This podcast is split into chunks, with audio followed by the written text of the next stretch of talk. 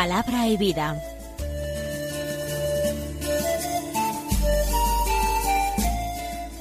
Con el Padre Manuel Horta, desde Sevilla.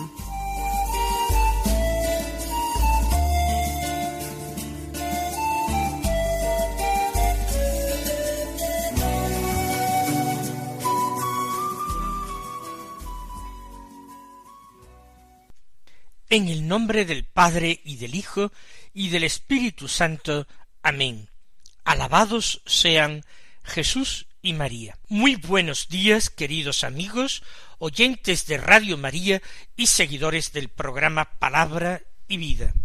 Hoy es el lunes de la segunda semana de Cuaresma, un lunes que es 6 de marzo. Continuamos avanzando por este camino penitencial de la cuaresma. La cuaresma es un tiempo de especial gravedad, es decir, de especial peso, un tiempo denso en el que nosotros tenemos que tomar conciencia de lo único necesario. El único necesario es Dios, y lo único necesario para nosotros es no arruinar nuestra vida sino alcanzar vida eterna. Tenemos que ocuparnos de la salvación de nuestra alma. Tenemos que revisar nuestra vida para vivir de acuerdo con la palabra de Dios, con lo que la palabra de Dios nos manda, nos pide. Un gran peligro que nos acecha en este camino cristiano es el de el hábito o los hábitos de pecado. Claro que el pecado mortal es el mayor mal, el más terrible mal que nos pueda acontecer.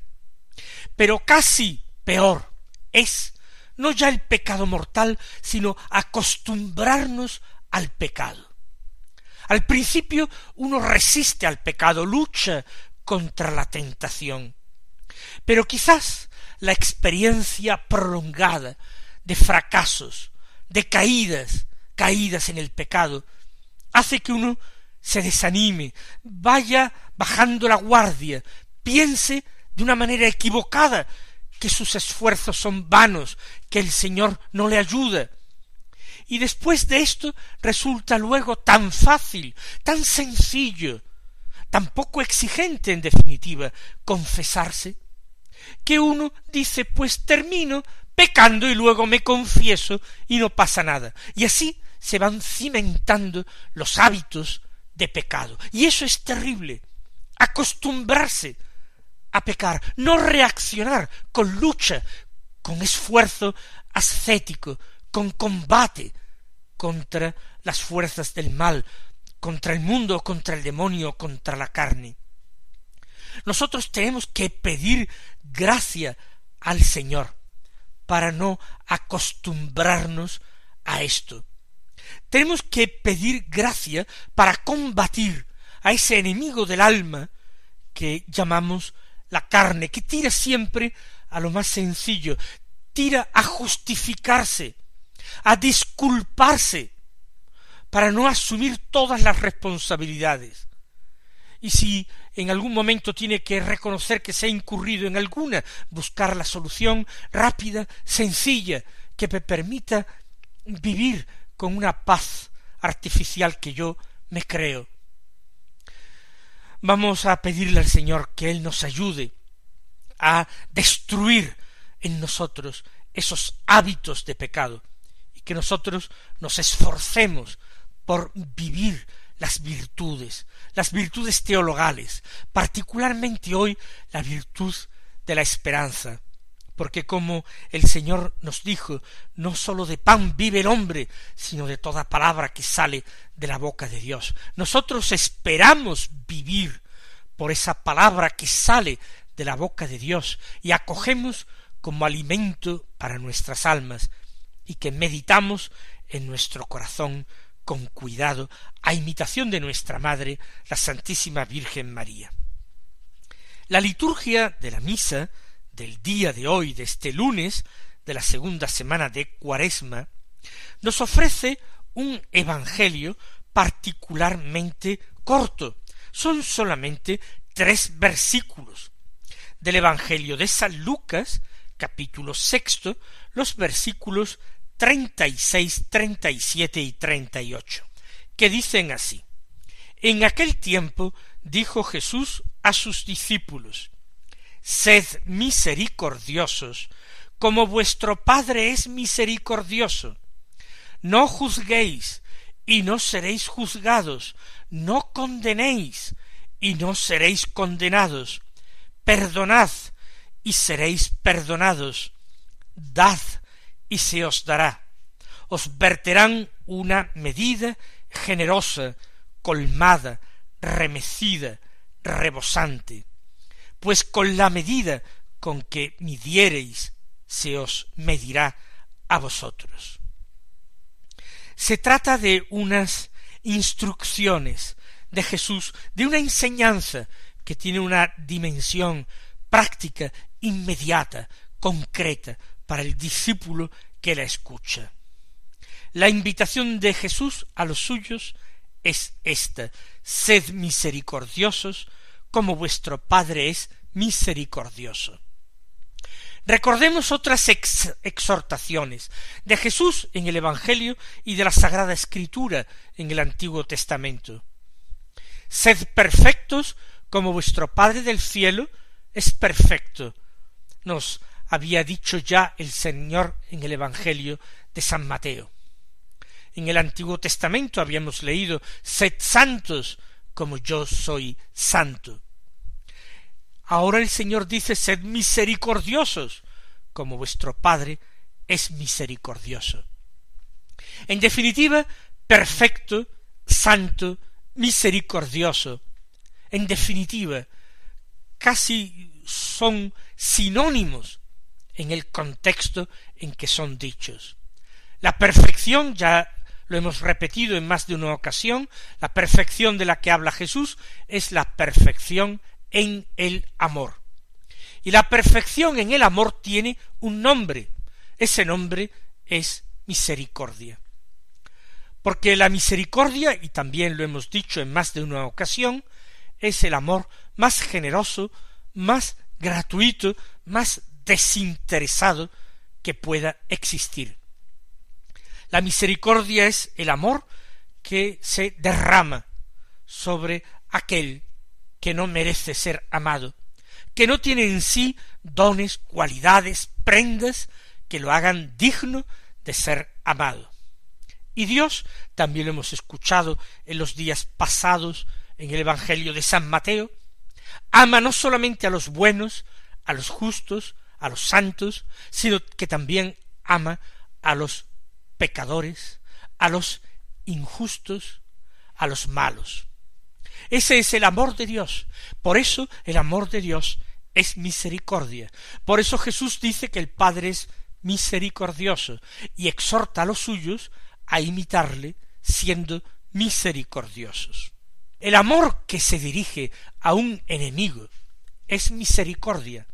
Cuando Jesús nos dice amad a vuestros enemigos, haced el bien a los que os odian, rezad por los que os persiguen, Jesús no está diciendo otra cosa sino sed misericordiosos, porque el amor que se muestra en estas obras, en rezar por el que me persigue, en amar al enemigo, ese amor es misericordia. Se dirige a alguien que no se lo merece.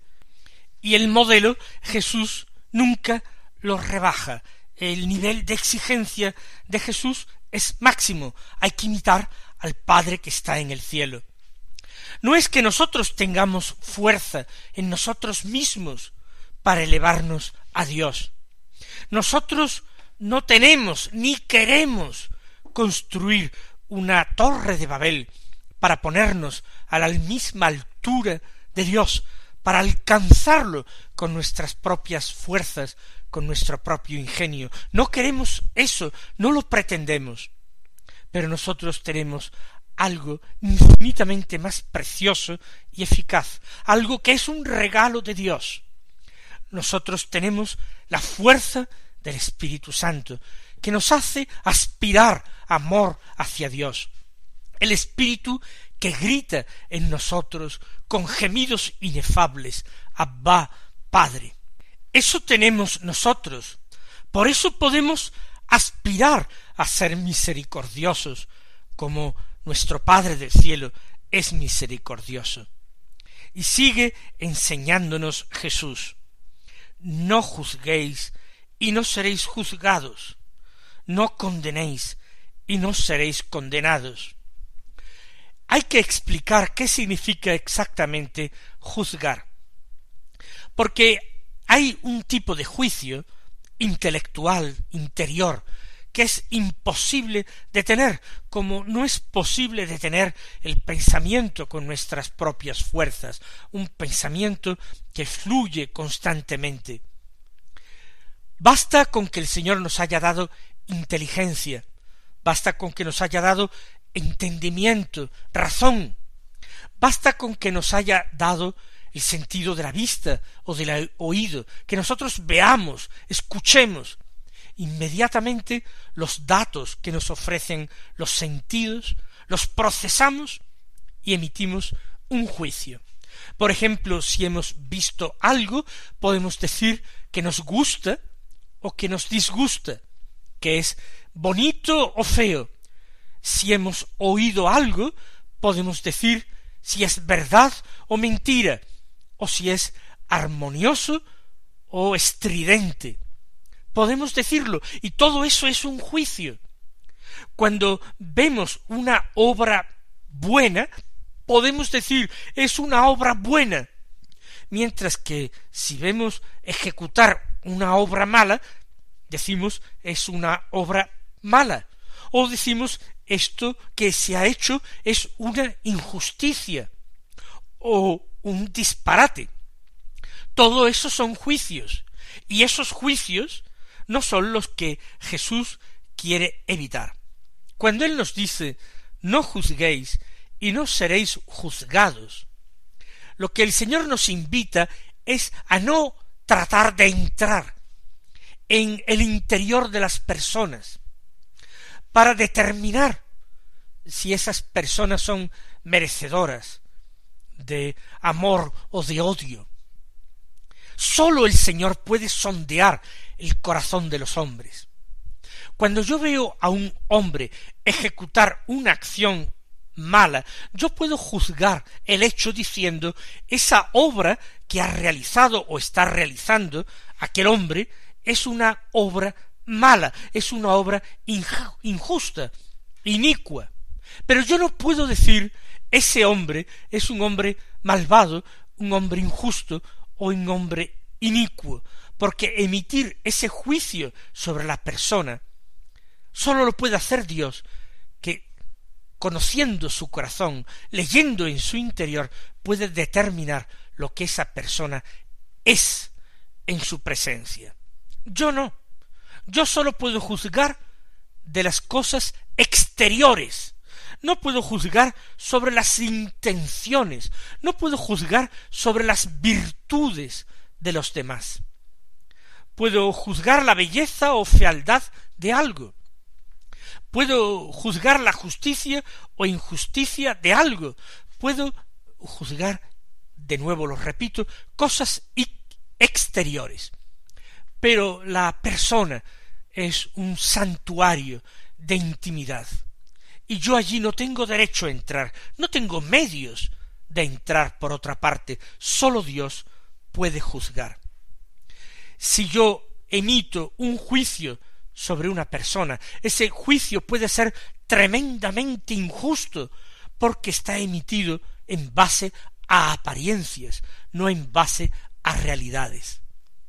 Por eso Jesús nos dice, no juzguéis. Y de esta manera Él nos promete que no seremos juzgados por Él, a quien el Padre ha entregado la capacidad de juzgar. No juzguéis y no seréis juzgados. No condenéis y no seréis condenados. La condena es algo todavía más serio que el juicio.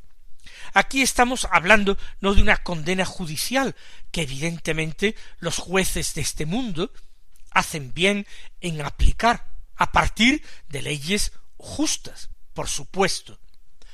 Pero cuando Jesús dice no condenéis, se está refiriendo a aquellos que no tenemos esa misión y que también con ligereza, con atrevimiento y sobre todo con mucha falta de amor y de prudencia emitimos. Esas críticas aceradas y a veces injustas que a veces afloran en conversaciones triviales, frívolas, en que el honor de las personas puede quedar seriamente perjudicado.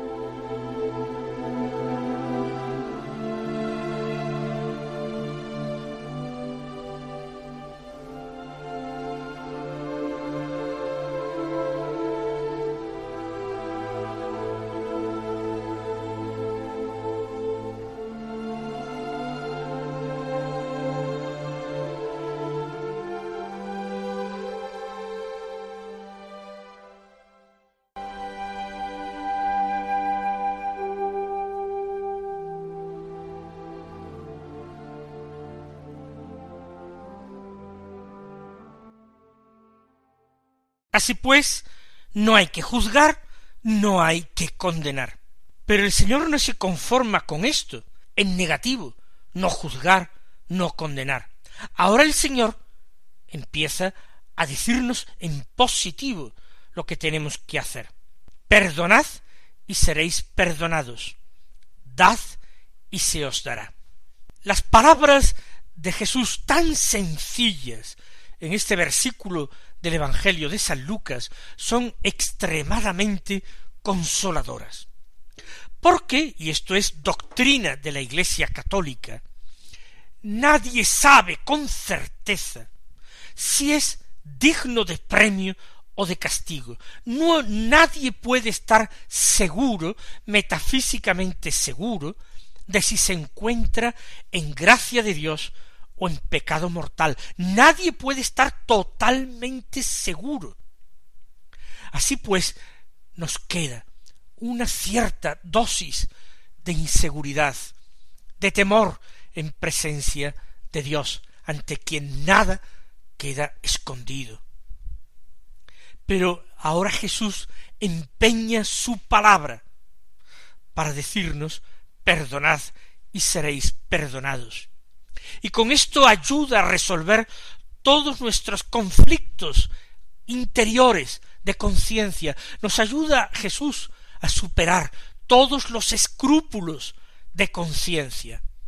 Si no estamos totalmente seguros de si estamos en gracia de Dios, de si contamos con su, con su amistad, entonces nos basta vivir la palabra de su Hijo Jesucristo.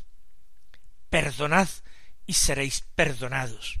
Y recuerden que Jesús mismo dijo, el cielo y la tierra pasarán, pero mis palabras no pasarán. En las palabras de Jesús nosotros podemos depositar toda nuestra confianza. En esas palabras podemos construir nuestra casa, nuestro edificio espiritual, venga lo que venga, esa casa no será derribada. Confiando en Jesús, yo tengo que esforzarme en descubrir las ofensas que yo he recibido a lo largo de mi vida, en el pasado y en el presente. Puedo hacer intención incluso hasta para aquellas ofensas que seguramente recibiré en algún momento de mi futuro y en el nombre de Jesús y por amor a su cruz, a su sangre preciosa derramada, a los clavos que los sujetaron a esa cruz, por amor de ellos, puedo decir, perdono a esta persona de todo corazón.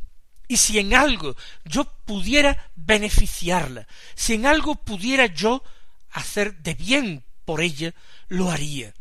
Si el Señor me da la oportunidad, la ocasión de poner en práctica ese deseo o ese propósito mío de hacer el bien, también a quien me ha ofendido. Perdonad y seréis perdonados. La misericordia se ríe del juicio. No le importa el juicio a quien es misericordioso y ama a sus enemigos y perdona a sus ofensores. Ese puede estar más seguro que si viera con sus propios ojos el desenlace final de su vida, porque el Señor le ha dicho perdonad y seréis perdonados. Tenemos tantas cosas de que arrepentirnos, tantas cosas de que ser perdonados, que merece la pena ponernos en serio, en manos a la obra en esa tarea de perdonar a los demás. Y dad y se os dará. Y Jesús nos invita a la generosidad, a ser magnánimos, generosos. ¿Por qué? Porque mucho más será recibir de Dios que lo que nosotros hayamos podido dar a los demás. Él va a ser nuestro pagador. Él queda obligado y Él un día nos devolverá todo aquello que generosa y voluntariamente le hayamos prestado. Después de estas máximas en positivo, primero en negativo era no juzgar, no condenar, en positivo era perdonar, dar, el Señor añade, os verterán una medida generosa, colmada, remecida, rebosante, pues con la medida con que midiereis se os medirá a vosotros. El Señor está haciendo referencia a una medida seguramente de grano, la que servía para medir la cantidad de grano que entraba, por ejemplo, en una transacción. No hay que engañar con las medidas. Hay que usar siempre medidas justas y, si es posible, generosas, colmadas, rebosantes. No hay que ser cicateros en nuestros tratos. Si nosotros actuamos así, con esa generosidad, también seremos tratados de la misma manera. Con la misma medida con que midiereis a los demás, os medirán a vosotros. Vamos a escuchar estas palabras, vamos a interiorizarlas, vamos a prestarles fe, vamos a pedirle al Señor gracia para no apartarnos de ellas, vamos a pedir esa confianza, esa seguridad, esa certeza íntima de que el Señor de esta manera escuchará más propicio nuestras peticiones y tendrá misericordia de nosotros. Mis queridos hermanos, que sigáis viviendo una santa y esforzada cuaresma, que el Señor os colme de bendiciones y hasta mañana si Dios quiere.